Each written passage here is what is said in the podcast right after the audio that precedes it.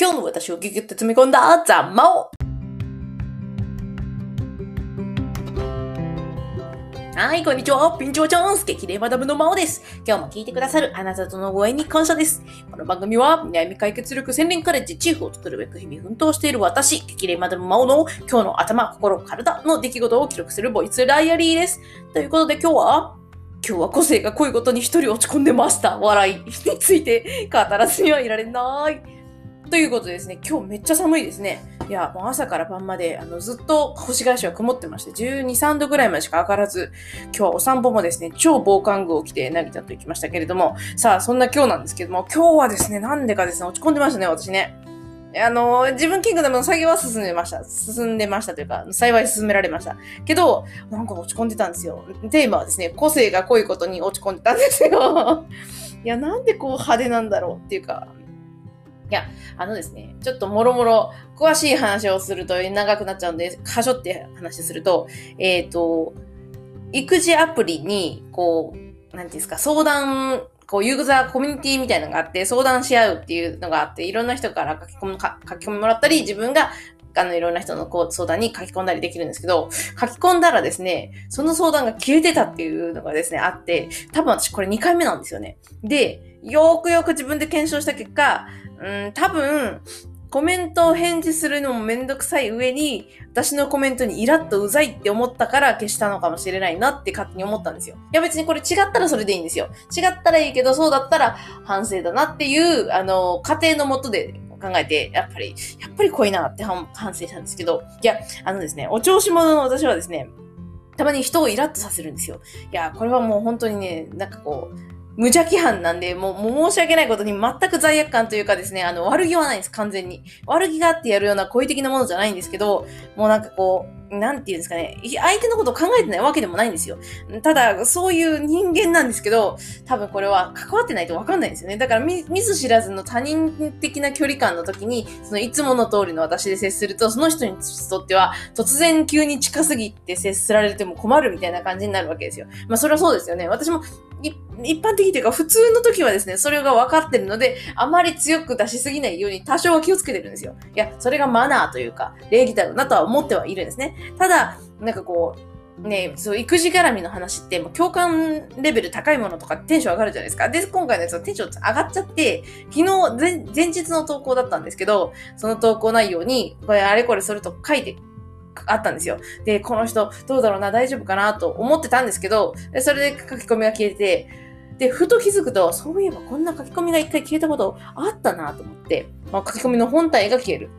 ので、私のコメントも必然的に消えるんですけど、それをした本人側からしたら、もしかしたらですよ。別にそうじゃなければ全然 OK なんですけど、いろんな事情があるから。ただ、もしかしたら、その私がその共感力が高すぎるために、ウキウキで書いた内容が相手にとってはイラッとしたんじゃないかっていうふうに思って、ああ、またやっちまったのかもしれないなと思ってですね、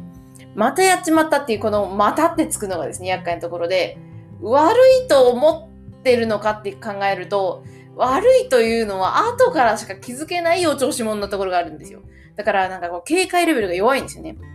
なんで私は礼儀正しくない人間だなとつくづく思うんですけど、夫はすごい礼儀正しいんですよ。で、じゃあ礼儀正しいってなんだろうってなんですけど、礼儀正しいっていうのはすごく注意を怠らないことだと思うんですよ。あらゆることに対して注意を怠らないっていうすごいシビアな、なんていうんですか、精神性というか、もう常に気にする、常に気にかけるっていう。で、それってすごいいいんですけど、そのメリットはすごく相手に不快を与えないことなんですよ。でも、デメリットは相手に近づけないってことなんですね。で、私は昔々から、その相手に近寄れないけれども、相手に害を与えないことがすごいいいなと思ってやろうともしてたんですけど、途中で気づいちゃったんですよ。近寄れないことに対するこのコミュニケーションが大好きな私からしたら、近寄れないことに対するすごい、このストレス感というか、なんかこれが気に入らなくて、結局どっちかしか選べないとしたら、で私はやっぱり近寄りたい。リスクを負ってでも近寄りたいと思ったから、こう、今のキャラというか、こう、今の習慣になって、その、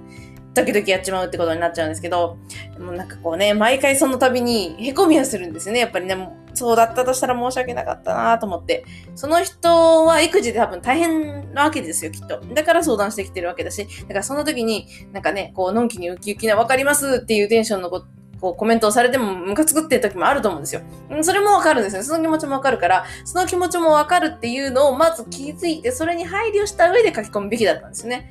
なので、これも前、昔々に言った自分視点、相手視点で言う、相手視点で書くべきだったなとつくづく思ってて。い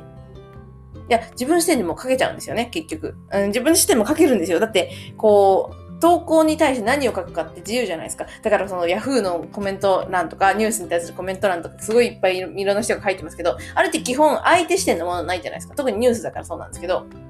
でも、誰かの相談に対して答えるときも同じで、自分が思うことを答えるか、相手が求めてることを答えるか、相手という個性を考えた上で答えるかとか、その自分視点なのか相手視点なのかすごい大事だと思ってて、それをですね、私は自分視点で今回書いてました。書いてしまったなと思って、もう特にこの育児系はみんな大変だっていうのも分かってるからこそ、こう共感力は高いんですけど、だからこそ、もうちょっと相手のね、その負荷が心理状態的に高いかもしれないっていうのをもっと考慮して書くべきだったなぁと、ちょっと今日はですね、落ち込んでたんですよ。本当に。うーん、なのでね、本当に、なんかなんか賑やかで明るくていいですとかよく言われるんですけど、いやいやいや、もうね、だからこそ人を、にね、こう、無邪気犯で傷つけてしまったりだとか、もうイラッとさせてしまったりだとかしてるわけですよ。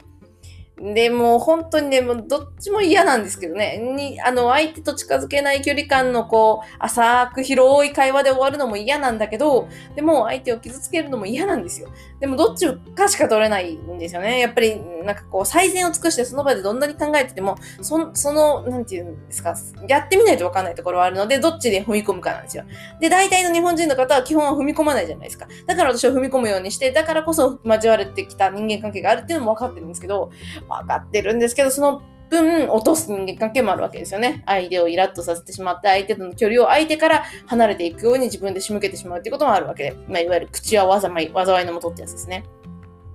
だったんで、今回はそれだったのかなとちょっとですね、あの落ち込んでたわけですよ。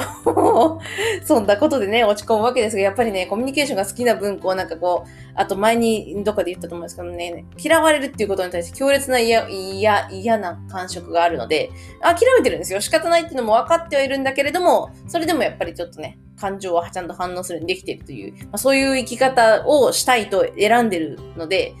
それでいいんですけどね。別に嫌だとは思わないです。その反応する自分嫌だとも思わないし、残念だとも思わないし、まあ、若干めんどくさいですけど、それはしょうがないって思ってるんですけど、無念だなとちょっと今日は思ったところですね。だからその方にも、あごめんなさい、書いちゃいましたね。すいませんでしたって思うんですけど、なので本当にネットの書き込みって、こう、ほんの一瞬で誰かを傷つけるってこういうことかもしれないなと思って、今回のはもう全部私の憶測にはなるんですけど、もう最悪想定をした時にそれだったとしたら、本当にすいませんでしたって思ってて、その人とかですね、その投稿を消したっていうことによっても、あなただったの私は、うんっていう、その怒りをその時点でその、そのアクションをしたことで、ふ、なんていうか、吹っ切って、もう、どうでもいいポイってしてくれてたらいいなと思うんですけど、またそれでね、イライラのもとにしてしまってたらまずいなとかね、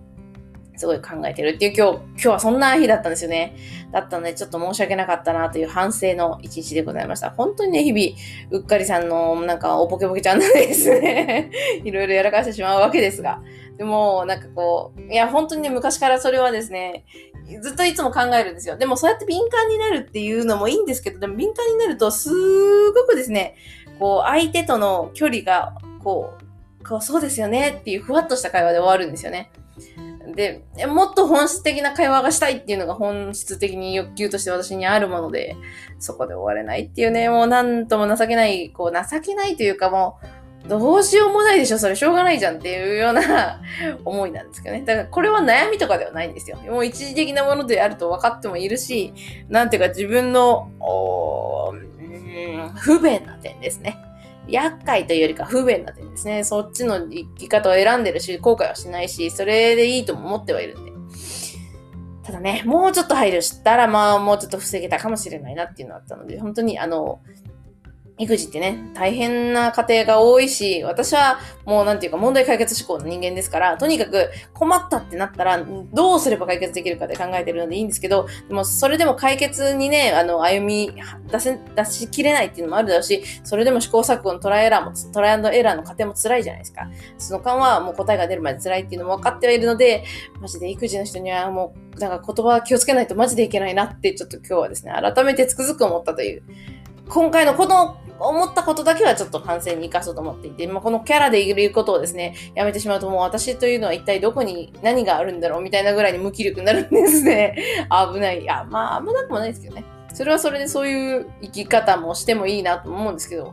あ、自分自身がどうなるんでしょうね。こう、こういうなんかこう、自分がいいなと思ってる感覚を捨てるっていうのね、それはちょっとわかんないですけど。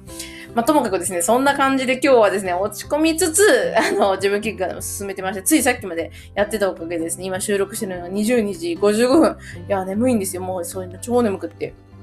いやいやいや、眠いけど、おおよそできました。おおよそできましたよ。ラストの1カットか2カットかを追加して、あとは最後の締めのところの、スライドもう1枚だから、あと3スライドぐらい分を作って、音はできてるので、それに音に合わせて録画して合成したら、あとは最初の冒頭に、あの、直接の顔出し動画を一瞬10秒か15秒くらいの内容だけ挟もうと思ってるんで、それだけ録音して、録音っていうか、録音、録画して、完成なんですよ。いや、ようやく来ましたよ。完成ですよ。なんで、ちょっと今月中出せるっていうのは意外といけんじゃねって思ってきて。で、逆に、ちょっとその今月その出せるっていうのを一つ目標にしてたんですけど、まあ、その後もまだまだ続くなっていうのに悟りをようやく開けました。なんかこう、なんていうんですかね。それでもう、なんていうか、燃え尽き彫刻になるんじゃないかとか、あとは、それ自体はこの、この今回のこのコンテンツのこの内容でいいのかみたいなところもな、ね、悩んというか、迷ってたはいたんだよね、普通はね。や、やっぱり、より良いもので作って出したいなっていうのがあったんですけど、まあ、それも全部、まずは吹っ切ることにして、とりあえず今の中では最善で作ったはずなんだから、その、ね、現状でいいなとはやっぱ思うんですよ。何回読ん、何回見ても何回読んでも。いや、まあ、た多分この順番で行った方がいいと思う。なんか突然急に、ギュッと突然ね、知らない概念とかを一気に言われても頭パンクしちゃうから、こうやって順序よく徐々に徐々にこう内容を詰めていこうっていう形でいこうっていうのもそこも決まったんですね。割と今日はあの、自分キングダム的には、えー、悩み管理解決力洗練カレッジチーフ的には、順調に進んでいる感じですね。いや、でも本当に今日はなんか、家事もしつつ、育児もしつつ、買い物も行きつつでしたけど、時間があったので編集ができちゃいましたね。ただ、その羽織が多分食事に出てますね。食事の準備というか、料理という料理を今日はしてないですね。いや、本当にね、ブロッコリー茹でたぐらいですね。あとはも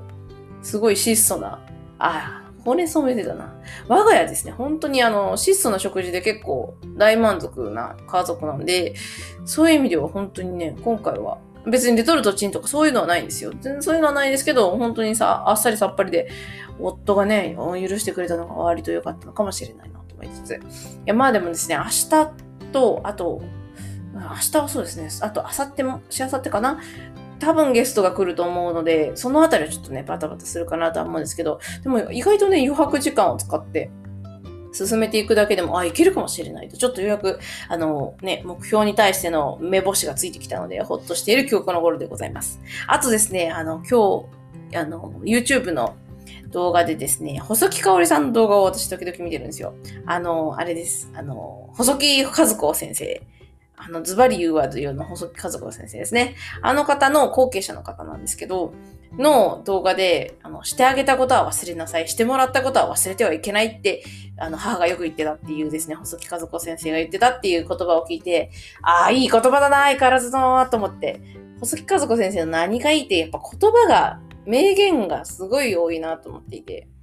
こう人として生きていく上でそれはすごい大事だなって、まあ、改めてそうですよねって思った言葉の一つなんですけど、本当にしてあげたことは忘れて、してもらったことは忘れない方がいい。そういう生き方ができたら、やっぱりいいんですよね。すごいそれはもう、いい時の自分の生き方を思い出すとそうだなって思うし、ダメな時って大体、そのしてあげたことばっかりにこだわってるんですよね。で、してもらったことを忘れてるって恩知らずってやつですよね、いわゆる。なので、本当にダメな時の自分に当てはまるし、いい時の自分は、確かにそういうことを感謝できてるからいいんだろうなとも思うので、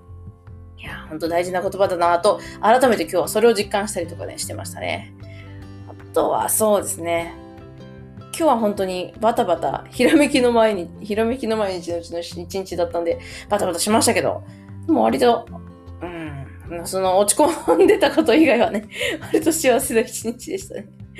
はい。というわけで、明日もまだね、そう言いながらまた自分キングダム、黙々と進めていきます。ちなみに今日はですね、なぎちゃんなぎちゃん対応をちょっと変えまして、またそうアレンジしてるんですけど、なぎちゃんがですね、あの、朝、夜中、夜の7時に寝ようと、7時半に寝ようと、必ず朝方の4時半ぐらいで目が覚めるってことが最近の統計的に続いてるんで、これはもしかしたらやっぱりその夕飯の量とミルクの量の配分が合ってないのかもしれないなと思って、今回はちょっとご飯多めにしてみたんですよ。でミルク少なめにしてみて、それでどこまで寝るかなっていう実験を今日はしております。なんでですね、もしかしたらこの後夜中起きちゃうかもしれないので、早めに起きちゃうかもしれないので、私はですね、とっと寝ておかないと ね、育児の方で足がね、あの、引っ張られちゃったらね、あの、その空き時間でできるはずの作業に全然没頭できなくなっちゃうんで、ちょっと今日はもう早速寝ます。というわけで